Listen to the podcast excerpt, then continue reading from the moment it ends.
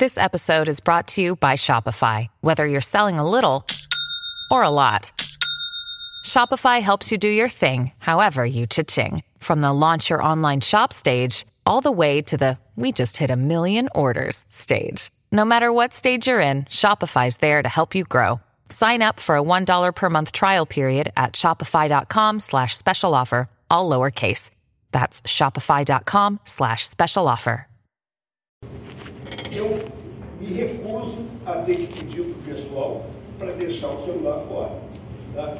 Porque eu tenho plena confiança naqueles que são meus comandantes de unidade, os meus antigos de comando, meus estadual.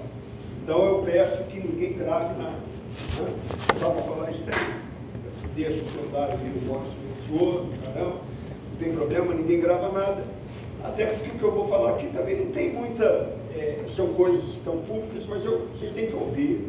Como o pessoal do Estado Maior, os meus comandantes, em algumas ocasiões, ouviram de maneira direta e franca o que o comandante pensa. Tá? Vocês estão acompanhando os tempos, vocês estão vivendo. Vocês viram que eu falei na formatura aqui, que foi a formatura, uma bonita formatura, para a gente homenagear os nossos heróis que tombaram no Haiti. Essa voz que você acabou de ouvir pedindo para ninguém gravar a apresentação é a do general Tomás Miguel Miné Ribeiro Paiva, que assumiu o comando do Exército no mês passado, no dia 23 de janeiro de 2023. Mas antes de avançar nessa história, é preciso voltar algumas horas antes dessa gravação.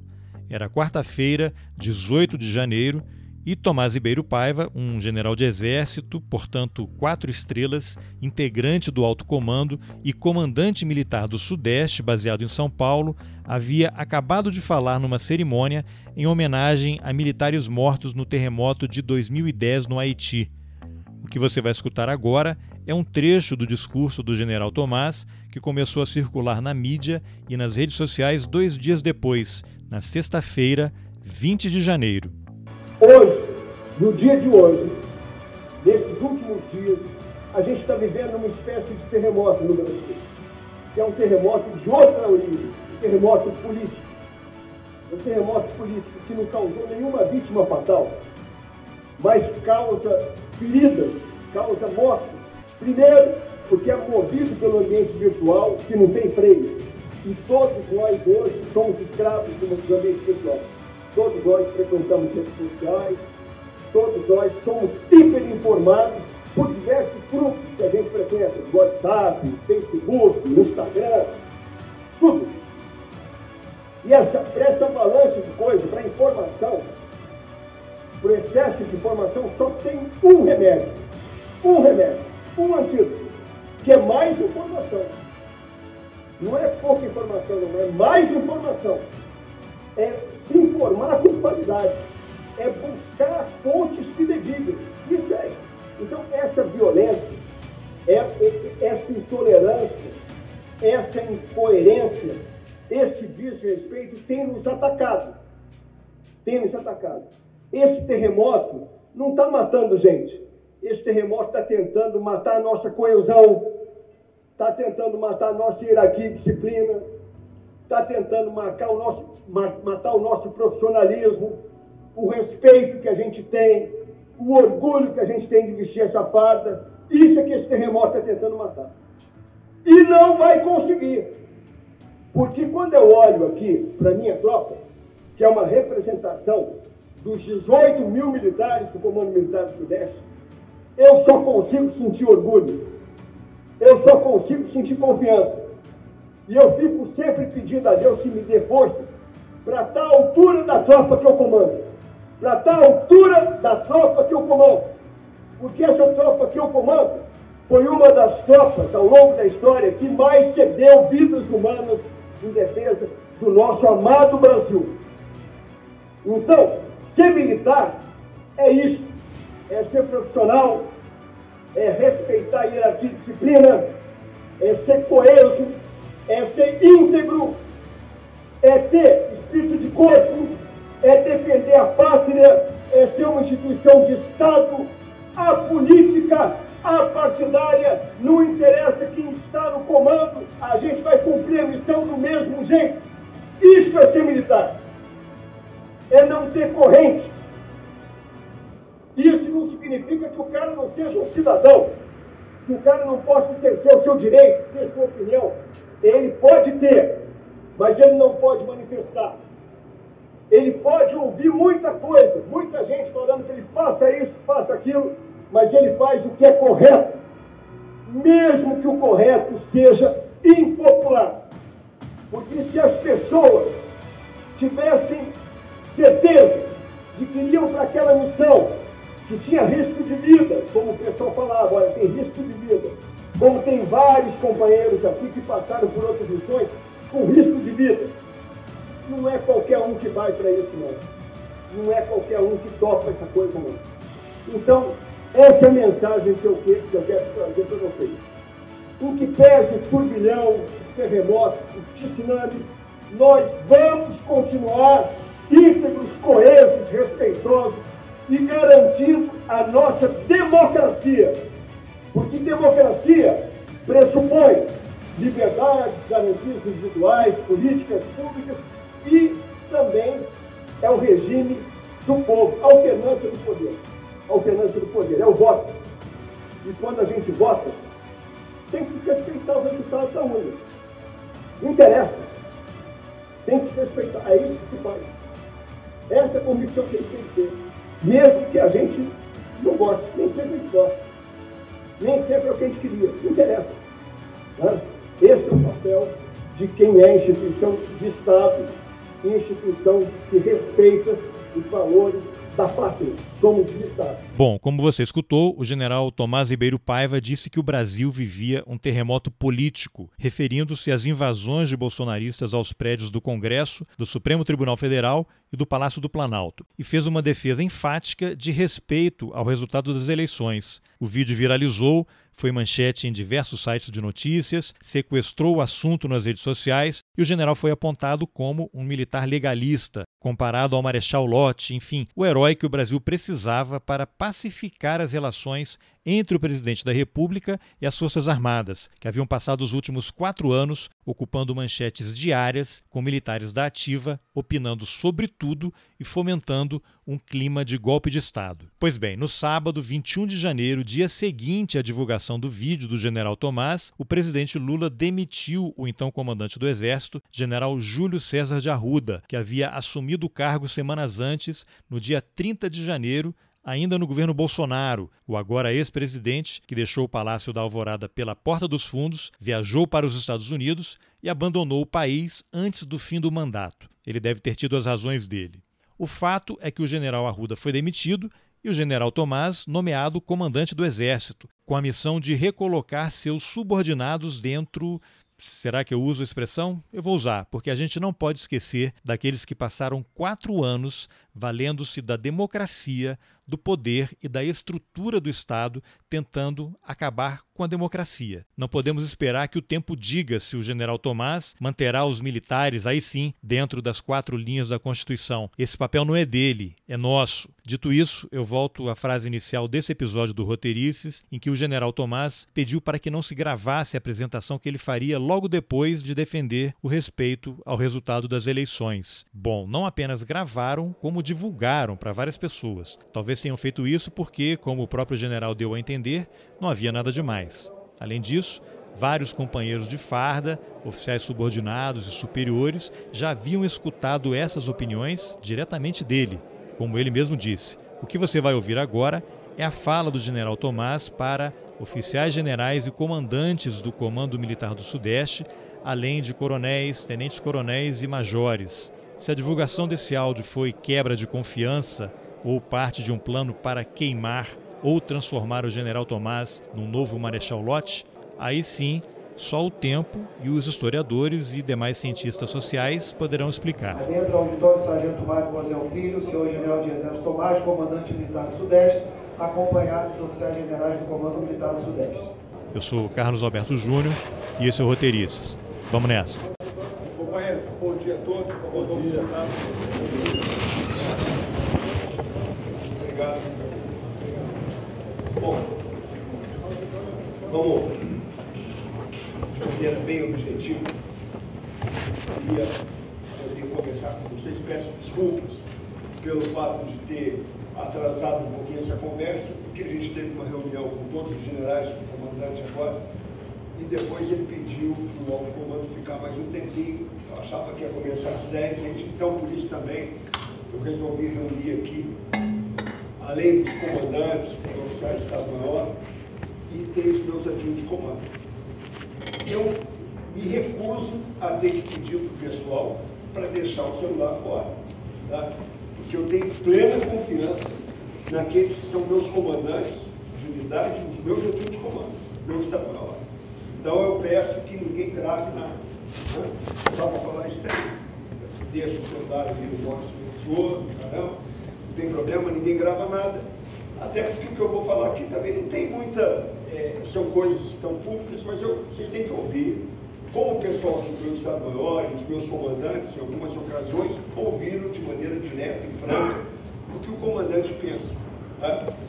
Vocês estão acompanhando os tempos, vocês estão vivendo vocês viram que eu falei na formatura aqui, que foi a formatura, uma bonita formatura, para a gente homenagear os nossos heróis que tombaram no Haiti. Né? Foi um momento trágico na história do Brasil. Eu vou. Tem um apontador aqui, mas vou pedir para o pessoal ir passando. A minha ideia é. Tem uma série de imagens aqui, inclusive imagens minhas, de ataques que eu estou sofrendo. Como eles estão públicos, eu, eu vou mostrar, sem problema nenhum. Tá? Mesmo porque nós fomos formados, tanto na escola de sargentos, como na academia militar, no itinerário formativo que a gente percorreu, para suportar a diversidade. Nós não fomos formados para só ser elogiado.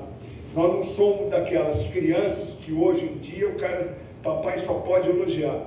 Eu acho que muitos de nós lembramos do tempo de criança, quando a gente de vez em quando tomava bronca, ficava de castigo e às vezes tomava porrada, entendeu? E quando não acontecia, às vezes a gente tomava, aprendia na rua. Né? Então isso faz parte da nossa vida. Tá? Não é agora, com 47 anos de carreira, que eu vou ficar, ah, meu Deus do céu, questão. Não, eu tenho convicção no que eu faço, convicção no que eu falo, fé na missão, fé na instituição e nas pessoas com que eu trabalho. Vamos lá, pode mudar. Isso daqui é o seguinte, em 2014, tá isso, quando o presidente, o ex-presidente, ele, ele vinha fazer uma palestra, fazer alguma coisa, ele sempre usava essa imagem, é a imagem dele falando com os cadetes na Academia Militar de Agulhas Negras. Quem era o comandante dessas, dessa Academia Militar de Agulhas Negras dele? Era eu. Eu era o comandante. Entendeu? Então, isso daqui, ele era deputado, deputado federal, certo?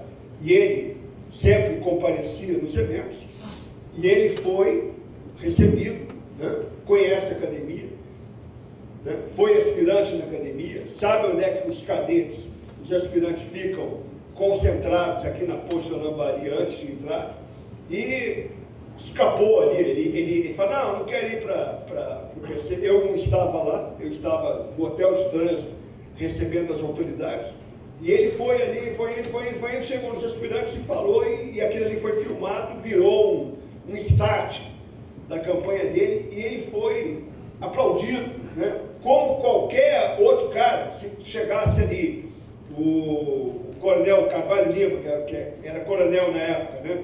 em 2014 devia ser coronel, né? chegasse lá e falasse, aí, aspirantada, vambora, o caramba, né? é, que o cara está eufórico, certo? Tem algum personagem que estava aqui nesse dia, algum comandante do pelotão PE aí, que é da turma, estava lá, né? Ah, então, certo? Esse pessoal aqui vivenciou isso daí. Então todo mundo, qualquer um, se fosse o comandante da mãe, fosse, mas também. Então ele apresenta isso daqui. Foi uma coisa que eu, como comandante, depois eu tive que, que responder como é que foi, o que, que aconteceu, porque quem era presidente da República na época? Quem lembra? 2014 presidente Dilma. Como é que aconteceu isso daí? Aconteceu. Não houve como algumas coisas acontecem que escapam do controle. Pode mudar. Vamos lá. Aí, em 2018, né, tivemos vários acontecimentos, 2014 até 2018. 2018 era chapa Bolsonaro 17, vice-general Mourão. Vice-general Mourão. Já é um general da reserva, que tinha acabado de sair do alto comando, né? teve três, dois ou três episódios controversos, é uma pessoa, meu amigo pessoal, um grande camarada, mas essa foi a chapa que foi apresentada. Né? Então estou colocando que começou a entrar política e Forças Armadas, começou a dar uma misturada, e o pessoal começou a entrar, a, a, a não entender muito bem essa divisão. A gente sempre tentava conversar. Em 2018, eu passei até outubro no gabinete do comandante do Exército, certo?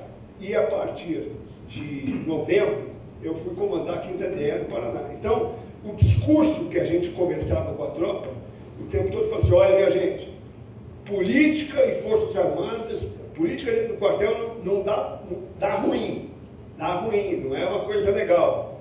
E parece as minhas palavras, que eu falava naquela época, que eram as palavras do meu comandante, falecido general Mioto, grande cara, elas foram repetidas agora pelo comandante do Exército. Política partidária dentro de quartel sempre nos dividiu. Mas vamos lá, vamos prosseguir. Aí nós tivemos o evento da facada, todo mundo lembra, foi em 2018, durante a campanha, em Juiz de Fora, o presidente quase morreu, real. Depois nós tivemos tá, a eleição. E a eleição foi isso. Vamos guardar o número aqui, ó. 55,13 para o presidente, ex-presidente, 44 por 87 para o Fernando Haddad, que era candidato do PT. Um total de 57, quase 58 milhões de votos. 57, 700 mil. Né? Vocês vão ver depois. Né? Vamos prosseguir. Tá? Algumas das promessas de campanha, como todo político, que ele cumpriu, o que não cumpriu. O que não cumpriu é uma coisa que não cumpriu porque não deu. Teve pandemia no meio da, no meio da, da, campanha. Estou fazendo análise da atuação do presidente, não. Aprovou reforma da Previdência, crescimento econômico e inflação baixa não deu. Tivemos dois anos e meio de pandemia no meio do mandato, foi real no mundo inteiro, crescimento econômico do mundo inteiro foi para o chão. Né? Tivemos, ampliou privatizações, instituir renda mínima não deu, e reforma tributária tem análise no, no Congresso. Essas fontes são do poder 360. Pode mudar. Tá? E aí, isso aconteceu. Superou Geisel, Médici e Figueiredo, que são governos militares e ministros militares. Um número maior de ministros militares, pelo menos, se começaram o governo. Vamos começar. Bota aí a próxima foto. Isso é real. Né? Tem aí o astronauta, o general Heleno, o general Fernando, o general Santos Cruz, Almirante Bento, né? o Rosário, o governador de São Paulo, que é o Tarcísio, e já foi Floriano Peixoto. Ao longo da, da jornada, foi diminuindo. Né? Acabou ficando aí, ficaram três ou quatro. Né? As pessoas foram saindo, né? mas durante esse tempo, pode mudar. Nós tivemos, tá? aqui em 2020, tínhamos esse quadro de generais aqui, ó, inclusive com algumas pastas que não era tradicional, o ministro da Saúde, Pazuello, tá? Então, é, é, a Secretaria-Geral, né? O Jorge Oliveira, na verdade, não é general, né? É, o Jorge Oliveira é, é, era um capitão da Polícia Militar. Então, é, é, Marcos Pontes, esse era o quadro de ministros, acho que foi ponto máximo do número de ministros militares dentro do governo. Ou da reserva, ou alguns, tinha gente, o Pazuello estava nativo ainda. Né? A maioria do pessoal foi sair para a reserva e isso era muito criticado esse, essa participação de militares. Então vamos prosseguir. Tá? O número de militares cedidos para cargos civis por tipo de cargo foi grande, ele tem um aumento estimativo de 108,22%.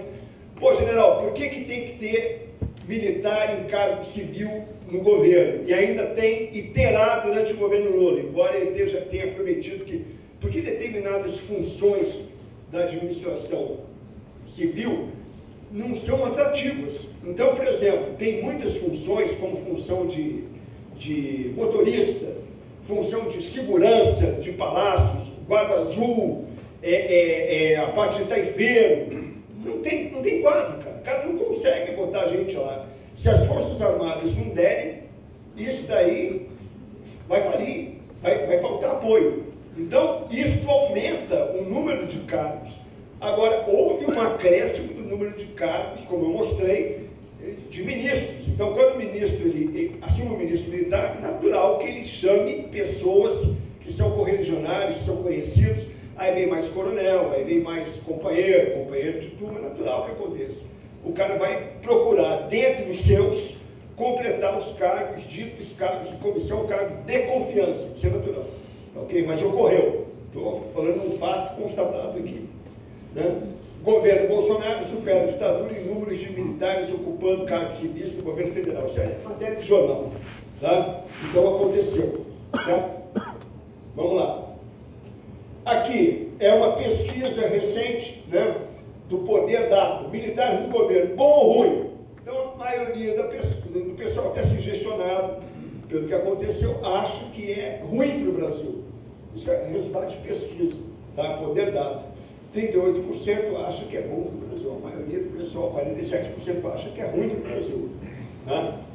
E talvez isso é, estimule uma expectativa em companheiro de que o cara ele tem uma outra porta de saída e ele se direciona para aquilo ali, para a parte política. Vamos mudar. Né? Aí a gente tem ministros da Defesa. Então, quando foi criado o Ministério da Defesa, ele foi criado, se eu não me engano, no, no ano de 99, exatamente, 99.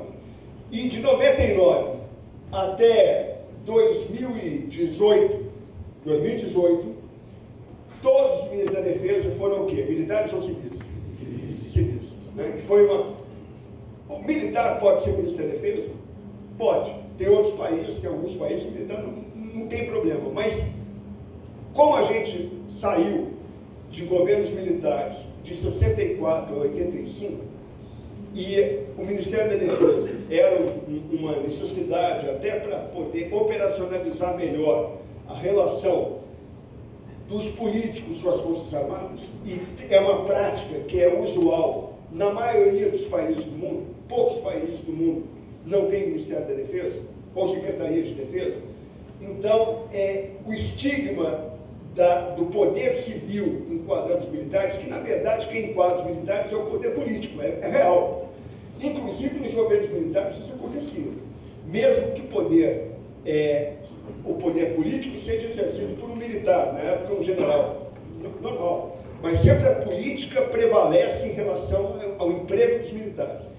Mas em 2018 nós começamos a ter uma sequência de ministros militares da defesa. Começou com o Silvio Luna, que foi o primeiro, passou um ano. Posteriormente, o general Fernando, que passou, é, vocês lembram, dois anos, ele foi substituído no meio do governo. Depois virou o general Braga Neto, que tinha saído, a última comissão dele foi chefe de Estado-Maior, mas ele foi para a Casa Civil, e da Casa Civil ele foi para o Ministério da Defesa. E por último, o ex-comandante do Exército, general Paulo Sérgio, que foi praticamente um ano, um ano e meio. Então, esse é o quadro. Nós tivemos, durante o governo anterior, quatro mudanças de ministro da Defesa. E, no prosseguimento, nós tivemos, durante o governo anterior, uma coisa pouco usual, pouco comum, que foi três mudanças de comandante de força. É real isso aí. Né? Então, começamos com o general Léo Pujol, como comandante, depois passamos para o general Paulo Sérgio depois passamos general Freire Gomes, terminou. Cada um ficou praticamente dois anos ou um ano e pouco. Não deu para completar o tempo de quatro anos, que tinha sido normal em todos os outros governos, a partir do momento que nós recriamos, criamos o Ministério da Defesa e criamos o cargo de comandante do Exército, praticamente todos ficaram durante todo o governo, sendo que um ficou durante dois governos, que foi o general Enzo, que ele ficou oito anos. Não só ele, como comandante da Marinha comandante da Força Aérea. Esse é o contexto que a gente estou mostrando para vocês, porque ocorreu. Vamos lá, vamos mudar. Algumas interferências do governo direta na área militar. Então, isso, a nova motocicleta de Bolsonaro, de Bolsonaro será numa academia militar alemã foi noticiado. Não ocorreu porque os nossos comandantes, o comandante, os nossos generais, conseguiram convencer o presidente que não era uma coisa adequada ter uma motociata, que é um ato político de apoio ao presidente, dentro da academia militar. Alguém aqui concorda que isso daqui seria uma coisa adequada? Dá para achar que isso daqui é uma coisa adequada? A gente tem uma manifestação, uma motocicleta dentro de uma unidade militar. Você tem um espadinho, um espada, então não era. Então estou colocando aqui porque ocorreu. Vamos lá, outra. Aqui, 7 de setembro de Copacabana. Bolsonaro volta a atacar Lula na comemoração do bicentenário da independência. Então, todo mundo acompanhou o desfile no Rio de Janeiro. Quem chegou no Rio de Janeiro aqui? Levanta a mão. Vamos lá. Tudo bem. Daniel, onde é que era o desfile do 7 de setembro no Rio? Na Avenida Presidente Vargas. Desde quando? Desde que eu conheço. Desde sempre. Eu desfilei na Avenida Presidente Vargas, como cadete, certo? No ano de 1979, 80 e 81, eu fui para lá, de trem. Desfile na Presidente Vargas, era desfile. Esse ano, esse ano que passou, mudou. Então passou assim Copacabana. Ah, não vai ser Copacabana, não vai, é uma manifestação política, tem desfile, não tem, não tem desfile. Então no final foi uma celebração com algumas demonstrações, mas daqui para o povo está tudo misturado. O que, que é militar, o que, que não é militar, é uma cerimônia militar, não é, aqui em São Paulo não, não fomos nós que mudamos para o local do, do Museu de para a Avenida Dom Pedro I, foi mudado pela, pelas autoridades civis. Mas também houve uma falta de compreensão das autoridades do que era de Estado e do que era de governo. O que, que aconteceu na prática? O governador foi? Não foi, né? Não foi. Quem perdeu foi ele. Nós fizemos um desfile extremamente correto, extremamente profissional, muito é, é, à altura da comemoração do centenário da independência. Tá? Vamos lá, Outro, outra questão que aconteceu. A MPF, ele, porque o MPF, ele, ele perguntou, exército disso 7 de setembro não deve ser visto como ato político. Aconteceu. Né? Então, eu estou colocando porque houve diversos pontos, que a gente tem que colocar, de interferência política dentro de temas que são militares. Né? O comandante militar do leste teve que responder, assessorado pelo comandante do exército. Vamos lá. Outro. Aqui, mais ou menos em 2021, foi 2021, no começo do ano, a gente estava na pandemia ainda, Pazuello já tinha sido substituído, o Pazuello já tinha sido substituído pelo Ministério da Defesa. Ele foi numa motocicleta e estava nativa, foi numa motocicleta com o presidente, acompanhando o presidente, e sobe no palanque do presidente. Vamos lá. Comportamento adequado ou inadequado? Inadequado. Né? Não foi público. Quando o fato é público, a gente tem que falar publicamente que é inadequado. Tá? Um militar da ativa, durante esse período que nós tivemos agora, de manifestação, que foi de 1 de novembro até o dia 9 de janeiro, nós não tivemos, pelo menos na área do Comando Militar do Sudeste, um militar que se envolveu em manifestação, que foi para lá, aparecia, aparecia a cara fardado, que era a cara da, da manifestação, a gente falava assim, pô, que ela é militar? Assim, né? E em todo o estado de São Paulo, Campinas, lá na frente da preparatória, tá? na frente do 37, na frente do 12 GAC, não tinha um problema, um problema, isso daqui foi problema. Tá? E aí gerou uma, um, um, uma, duas semanas, três semanas de discussão pública na imprensa, porque o comandante resolveu é, entregar uma FATD para o general? E o general respondeu e a FATD, no final, o pessoal considerou que ele, que, que a transgressão estava justificada. Enfim, é muito do comandante. Não posso eu, um general de exército, subordinado ao antigo comandante do exército, como eu era, criticar a decisão dele. Tá? Eu posso até falar para ele o que eu penso, mas tomada a decisão, decisão está tomada. Então, mas isso aconteceu. O fato tinha um padre que o cara falava comigo, muito meu amigo, já faleceu. O cara falava assim, olha, a gente tem que perdoar o pecador, mas tem que mostrar que o pecado aconteceu, não pode, não pode aceitar o pecado. Não pode aceitar o erro. O erro aconteceu, acontece a transgressão, aconteceu. Ela pode ser justificada. Por exemplo, um motivo, o cara fala assim, olha, o presidente chamou, ó, vem cá, porque eu quero você aqui em cima. Não, mas eu não posso, mas não interessa, você vem cá. Eu posso questionar se eu devia estar ali, se eu devia, mas o cara fala assim, não, eu recebi ordem. E aí é problema, ele não vai, o comandante não tem competência para punir o presidente, que é o comandante-chefe das Forças Armadas. Estou dando um exemplo.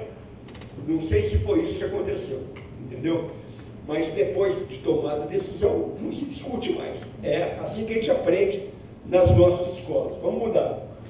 Tá? Exército disse Pazuello não cometeu delitos disciplinar em ato com Bolsonaro e arquiva a operação. Ponto. Acabou. Ninguém mais fala nesse tema. Mas ficou essa sensação. Né? Ficou isso aqui. Vamos mudar. Tá?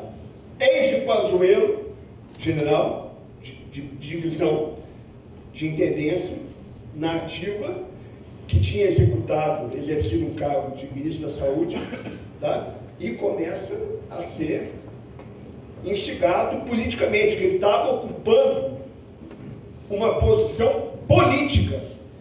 Então, quando você ocupa a posição política, eu, eu não posso querer, eu ocupando posição política, ser tratado como um militar que não interfere, que, não tem, uma, que tem uma vida pública diferente. O, o, o cara que é político é um ator político, então ele vai ser trazido para o debate político como político, vai ser chamado, vai ser xingado, vai ser, vai ser aplaudido, como, como político. Ex de Pazuello disse que o governo usou a Amazonas como laboratório humano na pandemia. Acusação contra o general, contra a atuação do general. Ele estava nativo. Vamos lá. Tá? Comportamento do governo, teto salarial. Então, estamos na política? Estamos na política. Vamos levar essa porradaria toda. Isso está eu estou colocando, porque senão o pessoal fala assim, tem que ter uma tese de companheiros que vão chegar à conclusão, que fala assim, poxa, nós agora, a nossa credibilidade está afetada. Será que está agora? Ou será que começou antes?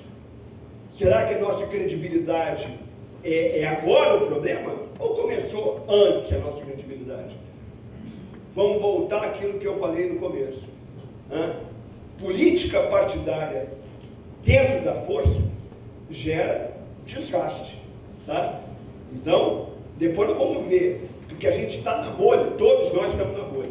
Todos nós somos da bolha fadada, da bolha militarista, da bolha de direita, da bolha conservadora, a maioria de nós somos dessa bolha. Raramente um de nós frequenta outra bolha, mas existe outra bolha. Existe. E ela não é pequena, ela é grande. Tá? O pessoal também se manifesta pelas redes sociais. Ok? Vamos lá, pode mudar.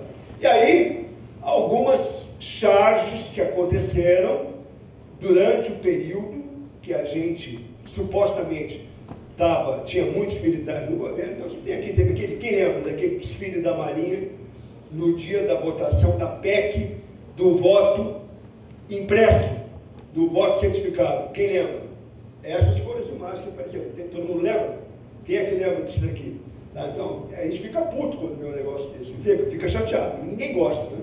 Mas tem. Dengue aqui não, sacanagem. Desfile militar durante a votação do voto impresso. Essa é a coleção de outono, de outono de 64. Então, a sacanagem, ela entrou na política. Charge, sacanagem. Os caras são criativos também. Tá ok? Muda. Vamos lá.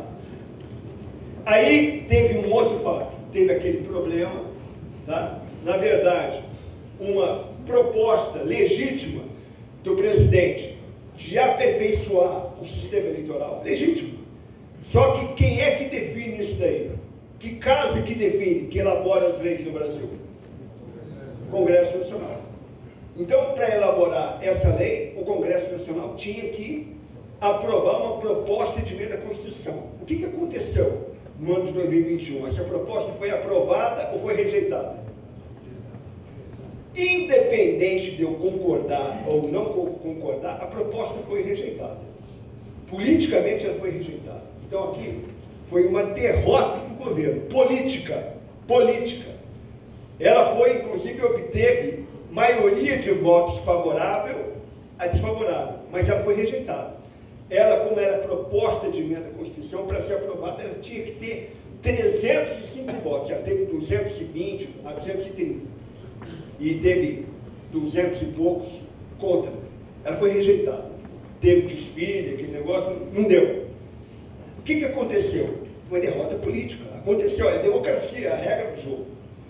Então, o presidente do. Aí não estou fazendo julgamento de valor. Eu, particularmente, como cidadão brasileiro, eu seria favorável a um voto certificado. Acho que esse processo no futuro ele vai ter que se aperfeiçoar. Mas, minha opinião, não interessa. A opinião, minha opinião interessa como cidadão. Eu voto o cara para me representar. O que interessa, naquele caso, é a opinião do Congresso Nacional, que votou contra. Então aconteceu isso. Isso foi uma derrota política do governo. Aí o ministro Barroso, que era presidente do Tribunal Superior Eleitoral, resolve criar uma comissão de transparência eleitoral. E ele, não nós, não nós, ele convida quem? Um representante das Forças Armadas para participar dessa comissão. Confere? Não foi isso? Então, essa, isso foi iniciativa do TSE. E aí nós entramos na parte da Comissão de Transparência Eleitoral e, posteriormente, por uma portaria normativa do TSE, nós entramos na parte de fiscalização do processo eleitoral. Não fomos nós, não é atribuição nossa constitucional. Foi uma atribuição, foi uma atribuição complementar que foi feita através de, de delegação de competência do Tribunal Superior Eleitoral.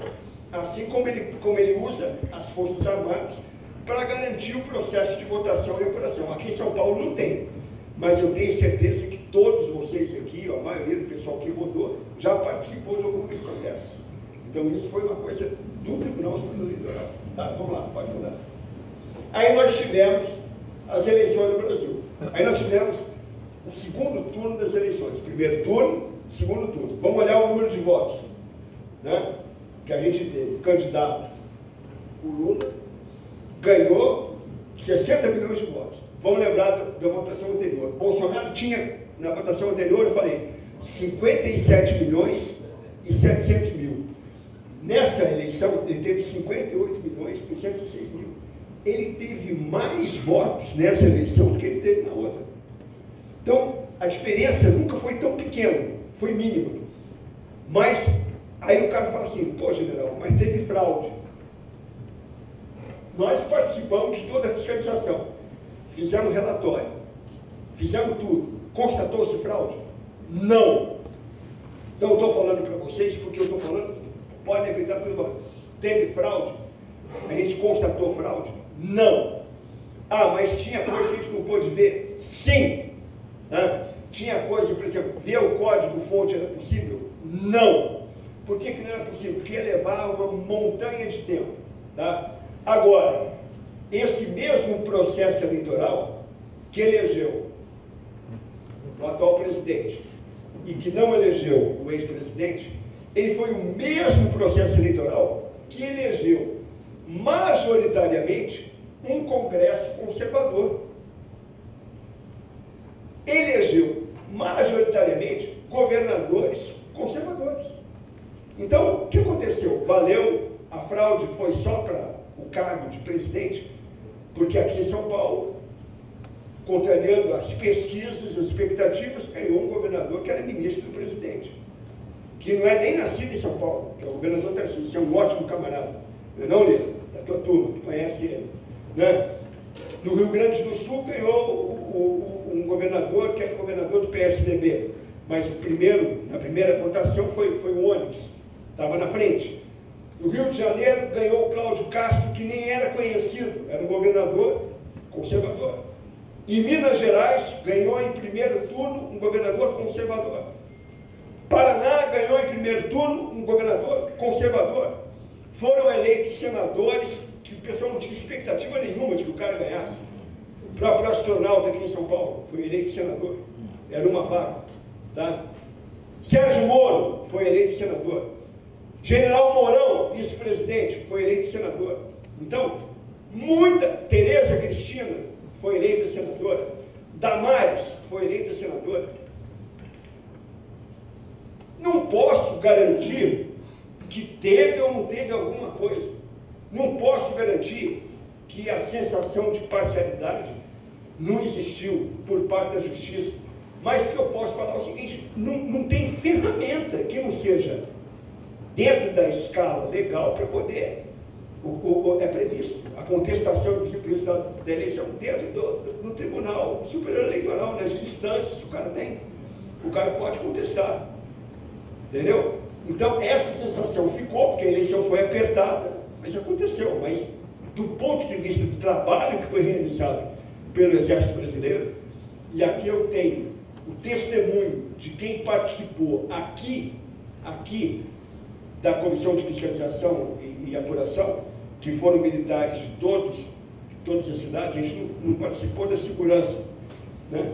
de, de, de, de garantia de segurança e apuração. A gente participou da comissão de fiscalização. Não aconteceu nada, não teve nada. Tanto que teve um relatório do Ministério da Defesa que foi emitido e que fala, olha, é, o processo não foi encontrado nada naquilo que foi visto. Agora, processo possivelmente pode ter falhas e tem que ser apurado, as falhas graves, isso daí tem que ser apurado. Mas não dá para falar com certeza que houve qualquer tipo de irregularidade. Infelizmente, foi o resultado que a maioria de nós, para a maioria de nós, foi desejado, mas aconteceu. Certo? Vamos mudar. E o que, que tudo isso acarretou? Acarretou isso, vamos lá. Protesto nos quartéis e tiro de guerra gangata de vigília para Bolsonaro. Então, no dia 1 de novembro, tá, começou a aparecer gente na frente dos quartéis. Ah, general, mas é, isso foi novo. Não, não foi novo. Aqui no Comando Militar do Sudeste, desde que eu assumi o comando, tinha uma barraquinha na frente com gente pedindo intervenção militar. Tinha ou não tinha? Tinha. Tinha gente que ficava na pracinha pedindo intervenção militar.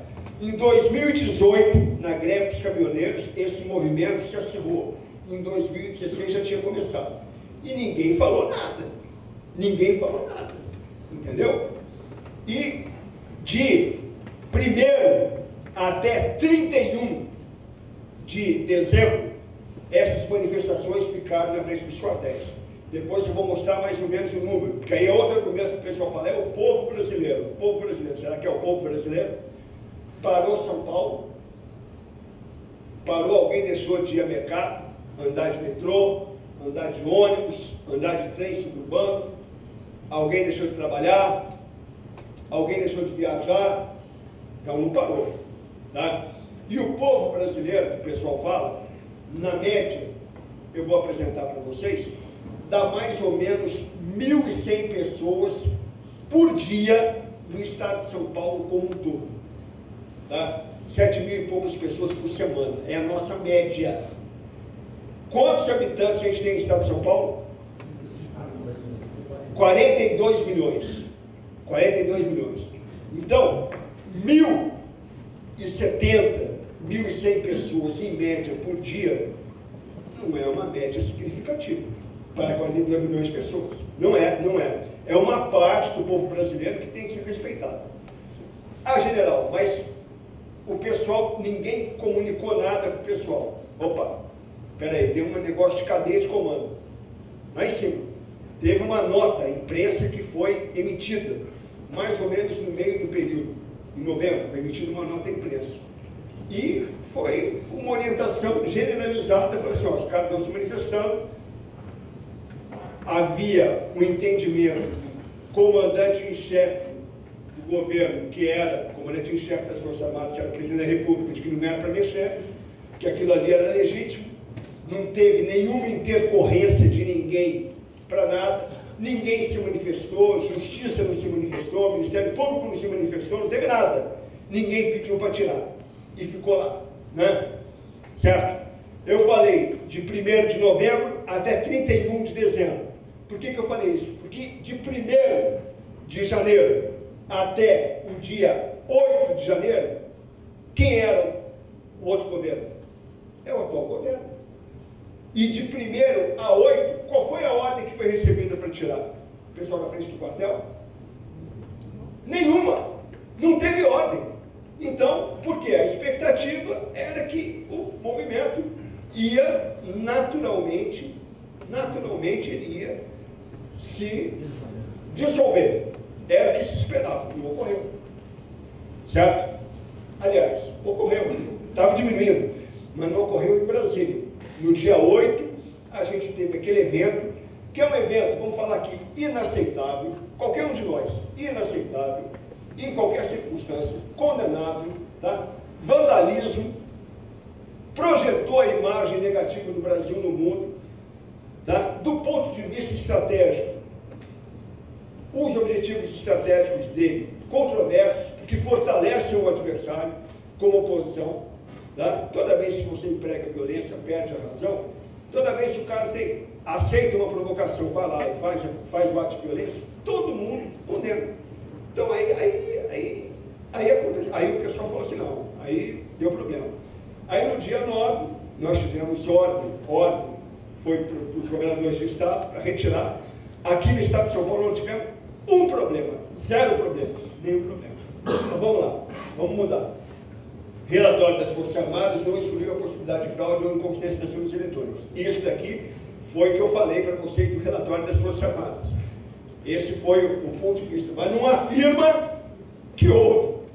Não afirma que houve. Então, todos os recursos foram feitos, inclusive o recurso do partido do presidente foi feito, do ex-presidente foi feito, não foi atendido. Pode mudar. E aqui algumas charges do outro lado, charges do outro lado, tá? Tem certeza que aqui é o Ministério da Saúde? O senhor não teme que a participação do governo possa manchar a nossa imagem? Manchar de quê? Então isso aqui tudo ele fica puto, todo mundo fica puto, também fica chateado. Aí a, mulher falando das medalhas, ah, isso daqui é por ficar de pé, rolar no chão, babaquice, aquela dos macaquinhos, dos generais. Então, fim do governo, o último a sair da luz, apague, leite condensado, manutenção a gente, tá? Pode mudar, tá? Está aqui botando a gente como marionete, aqui Bolsonaro botando a gente, aqui o cara, já cantamos, oramos e marchamos, e mais vamos fazer, traz Viagra, nós se amarra em Viagra. Uma sacanagem, direto, entendeu? Aqui a diplomação botando o papalégua ali, que sempre entra pelo cano, falando assim, olha, faz, faz parecer um acidente. Então, coisa maldosa, agressiva, assintosa, sacanagem, mas faz parte do jogo democrático. Nós entramos nesse negócio de certa forma, de certa forma, pode mudar. Isso daqui é fake, para vocês verem. As armas que são usadas, isso aqui é fake. Tiro de guerra de Marília, de Marília o cara botou uma foto, sacanagem, com uma coroa de flores, escreve covardes. Daí o cara faz uma montagem, escreve.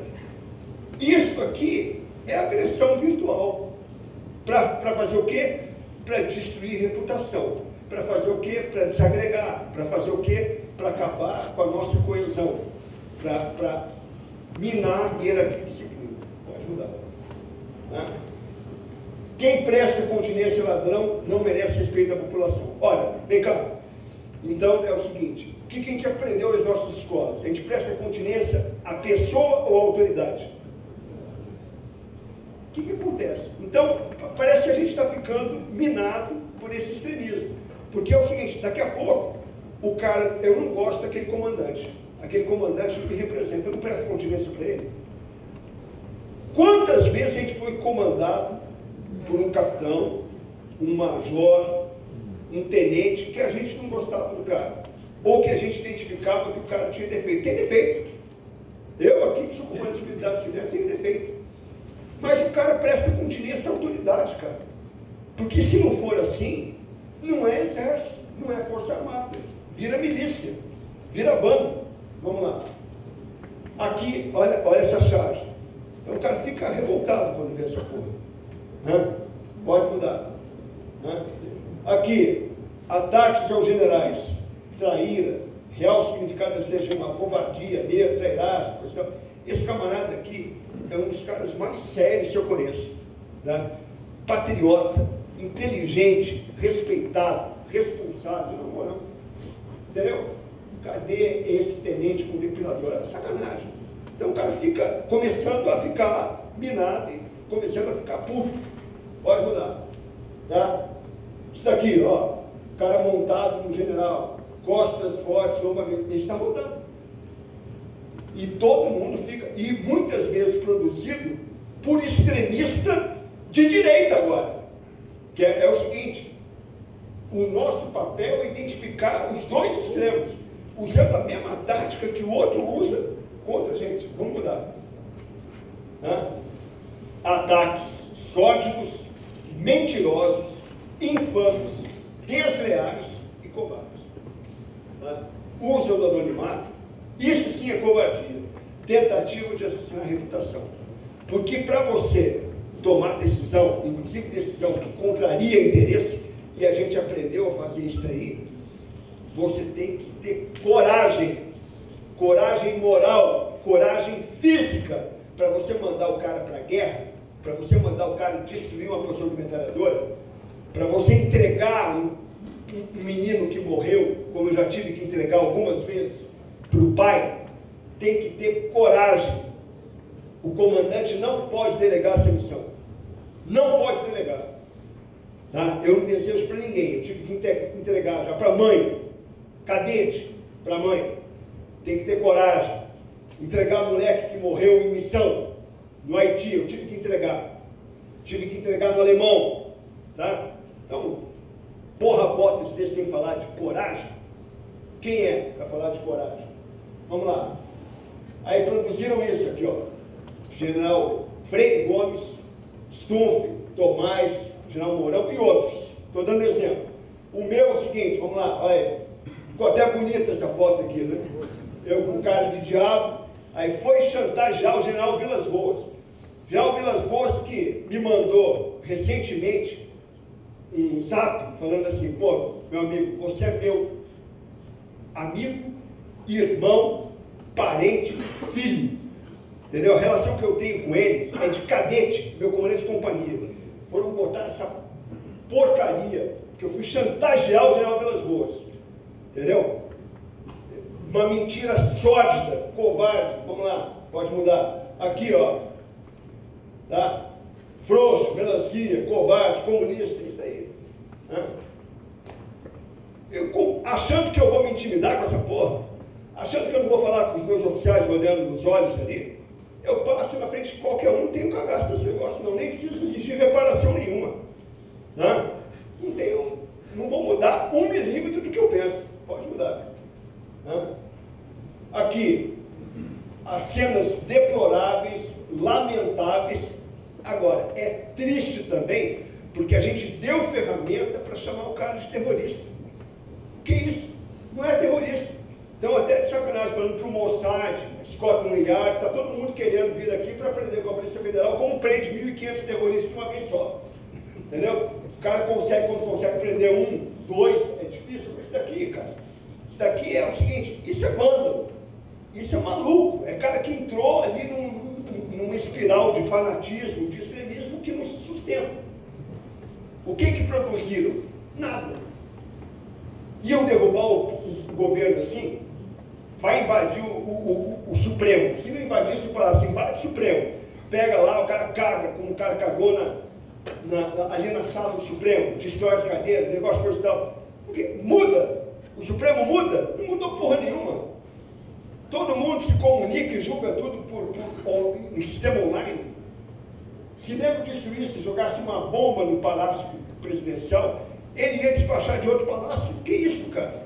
Que coisa infantil, irracível, besta, entendeu? Burra. Não, não funciona assim. Não é dessa maneira que eles entregaram uma possibilidade enorme, um salvo-conduto enorme para uma narrativa que a gente está vendo que está sendo é, é, é, estabelecida agora. Não? Vamos lá. Intervenção militar com Bolsonaro presidente impossível de fazer. A gente viu as consequências disso daí. Esse, isso que aconteceu foi um ensaio daquilo que a gente viu. Vocês viram a repercussão mundial disso. Imagina se a gente tivesse enveredado por uma aventura. Tá? A gente não sobreviveria como país.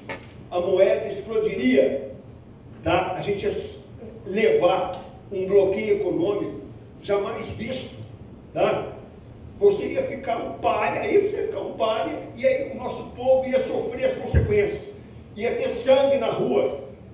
Ou vocês acham que o pessoal ia ficar parado casa? Ah, não, interviu, está tudo bem. Não ia acontecer, cara. Então, coragem é a reversa. a coragem da gente se manter instituição de Estado, mesmo que isso custe alguma coisa de credibilidade, de popularidade. Não interessa, isso daí se recupera. Então mergulharíamos o país no caos. Fraca representatividade popular, média de 7.400 manifestantes por semana, aproximadamente 121 pessoas por aí no Comando Militar do Sudeste. Por semana! Ou seja, o que eu falei, novamente, o exagero, porque a gente frequenta esse clube da reserva, a gente fica impregnado por isso. Tá? Manifestação pequena, do ponto de vista de gente que teve dois dias de pico. O dia, o dia 2 de novembro, que foi feriado, de final, e o dia 15 de novembro. E foi isso. O resto foi sazonal, com pouca gente, cara. Tá? A ausência de liderança política. O filho do presidente foi para onde? Foi para o Catar assistir a Copa do Mundo. Né? Então, isso aconteceu. Pô. Recrudescimento da guerra informacional, pior descontrolado da economia, dólar sobe, bolsa cai, perda do inexpressivo apoio popular, foi perdendo, agora perdeu de vez. Teve 75% das pessoas reprovaram a invasão dos palácios dos três poderes. 75%, 15% aprova. Tá? Agora, ainda tem um percentual forte de gente que não aceita, que, que se opõe ao governo, que é legítimo. Mas diminuiu. Esse resultado apertado, agora o presidente ganhou um fôlego, a popularidade dele aumentou. É constatação. Instituição culpada por todo e qualquer problema nacional. Agora, eles têm que terceirizar a culpa. Estão colocando a culpa na gente. Tá? Para internacional, guerra civil, mortes, etc. Isso aqui ia acontecer. Eu não tenho dúvida nenhuma que ia acontecer. Então vamos lá. Tá? Aqui no Washington Post, está saindo agora. Mundo, né? Semana passada agora saiu. Exército impediu prisão em atos golpistas. Estão criticando o comandante. Estão criticando o comandante. Porque depois dos atos golpistas, o pessoal, parte do pessoal saiu do acampamento no QG e parte do pessoal voltou para o acampamento no QG. E o comandante, de uma maneira corajosa, correta, o comandante do exército é uma pessoa, é um companheiro de turma, um grande cara. Quem é que já recebeu o general Arruda aí ao longo da vida? Né? Sabem o que eu estou falando? Uma pessoa de um coração enorme, patriota, sincero, tranquilo. O que, que ele fez? Eu faria a mesma coisa. Impediu que as pessoas entrassem nos acampamentos para prender o pessoal à noite. Com ânimo exaltado. Ia, ia rolar sangue. Então, tudo que está sendo feito, que ocorreu no dia 8 em Brasília, está sendo apurado via inquérito. Ah, general, mas teve cara nosso, todo mundo viu as imagens, Coronel Testoni, todo mundo viu imagens de general da reserva, o cara vai ser responsabilizado. Se ele fez coisa errada, vai ser responsabilizado e faz parte do processo de depuração normal. Tá? Vamos lá. Pode mudar. Aqui é um perfil fake do comandante do exército, perfil fake, já criado na rede aí. Vamos lá. Tá? E isso daqui é, é a guerra informacional. Agora o cara está com o domínio da narrativa. PT planeja reforma para tentar enquadrar as Forças Armadas Brasileiras. Não aconteceu, faz parte da cadeia de comando segurar para que isso não ocorra. Entendeu? Mas agora fica mais difícil. Mas nós vamos segurar. Porque o Brasil precisa das Forças Armadas. Vamos lá. Aqui o Badenacho de domingo, caiu como uma luva, por um projeto acalentado pelo presidente Lula, favorecer o clima para a reforma radical das Forças Armadas, de acordo com o modelo da Venezuela. Ex-estador Hugo Chaves. Parlamentares com acesso ao lucro do poder trabalham com a afirmação de que a intenção petista é controlar os meios militares, livrando-se da influência do presidente Jair Bolsonaro e colocando os quartéis em serviço do governo que assumiu no dia primeiro. Tá? Errado. Nós não trabalhamos para governo, nós trabalhamos para Estado. Tá? Então, da nossa postura, da nossa coesão, da nossa manutenção dos valores, da crença na hierarquia da disciplina, do nosso profissionalismo, depende a força política do comandante e dos comandantes de força para obstar qualquer tipo de tentativa de querer nos jogar por enquadramento nível governo. Nós não trabalhamos assim. Não trabalhamos assim. Ok? Vamos lá. Aqui são palavras do general Pujol, que foi o primeiro comandante do Exército. É, concordo integralmente, o general disse: Exército não tem partido. Isso tem que ser um mantra, nós temos que repetir. Exército não tem partido. Se a gente permitir que o exército fique partidário, é o começo da nossa derrocada. Nós vamos virar. Quem, quem permite, às vezes, que, que a instituição vire partidária é a Polícia Militar. E a Polícia Militar sofre as consequências disso. É muito mais suscetível a isso do que nós. Então vocês vejam o que aconteceu agora, no dia 8. O cara trocou quem? Substituiu quem? Prendeu quem? O comandante da onde? Da Polícia Militar do DF. Até agora não mexeram com ninguém do Exército. Deu cera que não mexeu. Entendeu? Porque quem estava lá, o comandante militar penal, é um cara excepcional, que é o general Dutra. Excepcional, lidera sua tropa, um cara íntegro, correto, não vai fazer nada de errado. Vamos lá. General Freire Gomes, o último comandante do Exército é o general Arruda. Em mensagem de fim de ano, destinada aos comandados, o general Freire Gomes destacou a função de Estado da instituição. Vamos lá. Pode mudar. A essência da profissão militar, servir a nação sem nenhuma contestação. Nós não podemos perder esse foco. Tá? Vamos lá. Aqui é o seguinte, o que a gente faz? Água, pacificação, ajuda necessitado, entendeu? Operação humanitária, como operação acolhida, tá? Essas operações de, de fora do Brasil, operações de paz, que eu acho que pode voltar a ter, isto vai continuar havendo. Nós somos demandados e somos necessários. A operação na faixa de fronteira vai continuar havendo. Então o profissionalismo é fundamental. Porque não tem ferramenta de Estado. Olha só, eu falo assim, vocês têm que ter noção do todo. O estamento militar, o estamento, aparelho de segurança e defesa no Brasil, é de mais ou menos um milhão de pessoas. Um milhão de pessoas. O governo não tem outro. Ele não tem outro. Ele precisa contar com esse, com esse aparelho.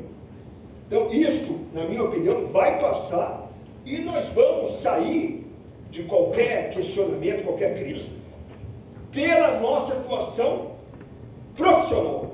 Profissional. Ok? Aqui, essa foto foi no meu contingente do Haiti. Essa foto aqui. Aqui é o Clinton e aqui é o, é o subcomandante. Quem que era o subcomandante lá, ô Fernando? Schiffer. Schiffer. Schiffer. Subcomandante do esquadrão. Essa foto está no painel da ONU. Nas Nações Unidas tem essa foto aqui que é uma foto de uma enchente que teve nesse Tesoureiro. Entendeu? Essa é a nossa cara, a cara do exército brasileiro é essa, cara. É um exército próximo das pessoas, próximo do povo. Um exército que está aí para ajudar todo mundo. Entendeu? Um exército que é, que é, que é respeitado. E não esse negócio que está querendo fazer, que está querendo dividir em parte. A gente está sob fogos dos dois lados. Porque a gente deu bandeira, deu marida o pessoal da extrema-direita, incluindo gente nossa, que propaga esse negócio, está permitindo que o cara nos ataque, cara. E nos atacando, tentando destruir reputações, destruir é, é, é, é cadeia de comando, que é isso? Não acontece isso, nunca aconteceu. Pode mudar. Tá? Aqui, isso daqui é uma imagem da nossa Operação Agulhas Negras, ali. Né? o nosso Comando Militar do Sudeste como força expedicionária. Foi, foi a melhor coisa que aconteceu aqui nesses dois anos. A gente encarar esse desafio. Nós, hoje, fazemos parte das tropas que são as tropas mais empregadas do Exército Brasileiro. Não tem outra tropa para ser empregada. E isso daí, com, com a base logística, com a base administrativa da segunda região militar. Hoje, o Comando Militar do, do Sudeste é altamente expedicionário.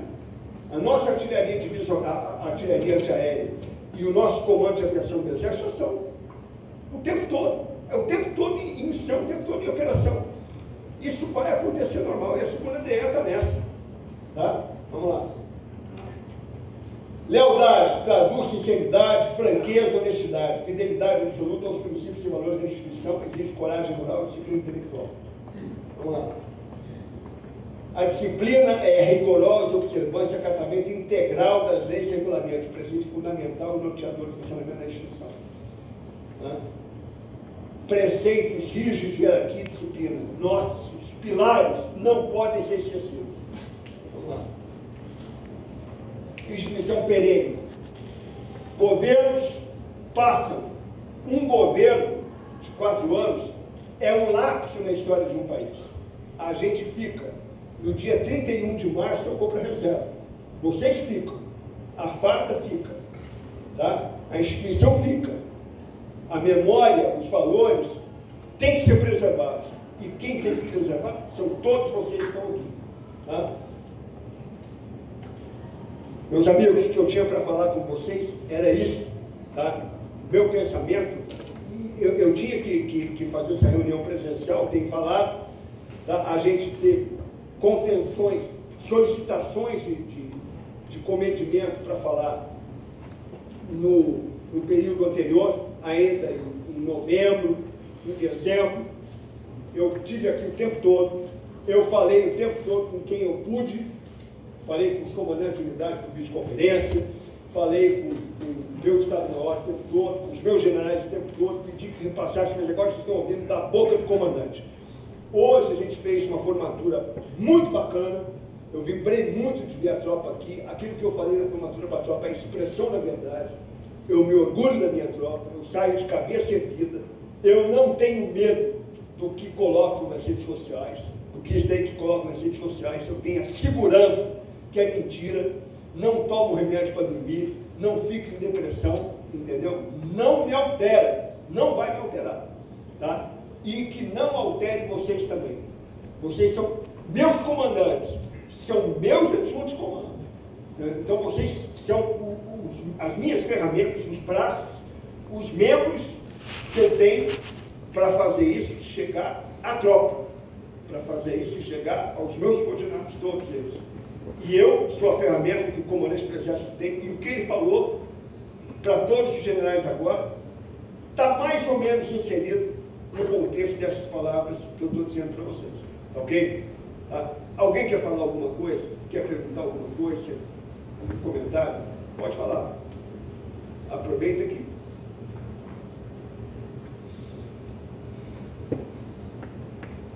Bem. Então, um bom retorno para todos, nós vamos almoçar aqui, né? É isso? Vamos almoçar com todo mundo. Tá? Um bom retorno. E quem quiser falar alguma coisa comigo, inclusive, em cima da cadeia de comando, eu vou estar aqui um pouco mais na parte da tarde, tem um encontro agora, uma e meia com uma pessoa, mas depois se alguém quiser falar, pode vir falar comigo. Ou consulte a cadeia de comando, que a cadeia de comando tem obrigação de dar um destino para a dúvida que o companheiro tem. Tá? Certo? Então, não tenho dúvida, porque eu não tenho. Eu estou muito seguro da decisão que foi tomada. Estou muito seguro. Era a única decisão possível. Tá? E tinha convicção de que a gente ia ter consequência, ia ter essa. pelo nível de acirramento do debate político. É, em nenhum momento aqui eu fiz crítica a um presidente ou outro presidente. Não estou fazendo crítica. Isso fica no fórum pessoal de cada um. Tá? presidente da República, enquanto presidente da República, toda vez que esteve aqui no Comando Militar do Sudeste, foi muito bem recebido como comandante em chefe das Forças Armadas, por esse comandante, por todos os meus generais e por todos os meus coronéis, por quem estava junto dele. Foi muito bem recebido. E se o outro presidente da República vier em algum momento, ele não vai ser recebido como fulano de tal, vai ser recebido como presidente da República assim como tem relação institucional, já tive quatro deles com o governador do Estado, nesse período curto de tempo. Uma pessoa excepcional. São pessoas, hein? Tá? Não esqueçam disso. Às vezes, quando a gente ataca um companheiro, ataca um cara, como o cara está fazendo anonimamente, o cara nem conhece o cara, cara. Não tem ideia de como o cara é, o que o cara é, o que o cara representa, o passado do cara, não acontece nada. E faz uma sacanagem dessa. Isso é tão virulento e tão agressivo quanto dá uma porrada em alguém. Ok? O cara faz isso aí. Tá bom?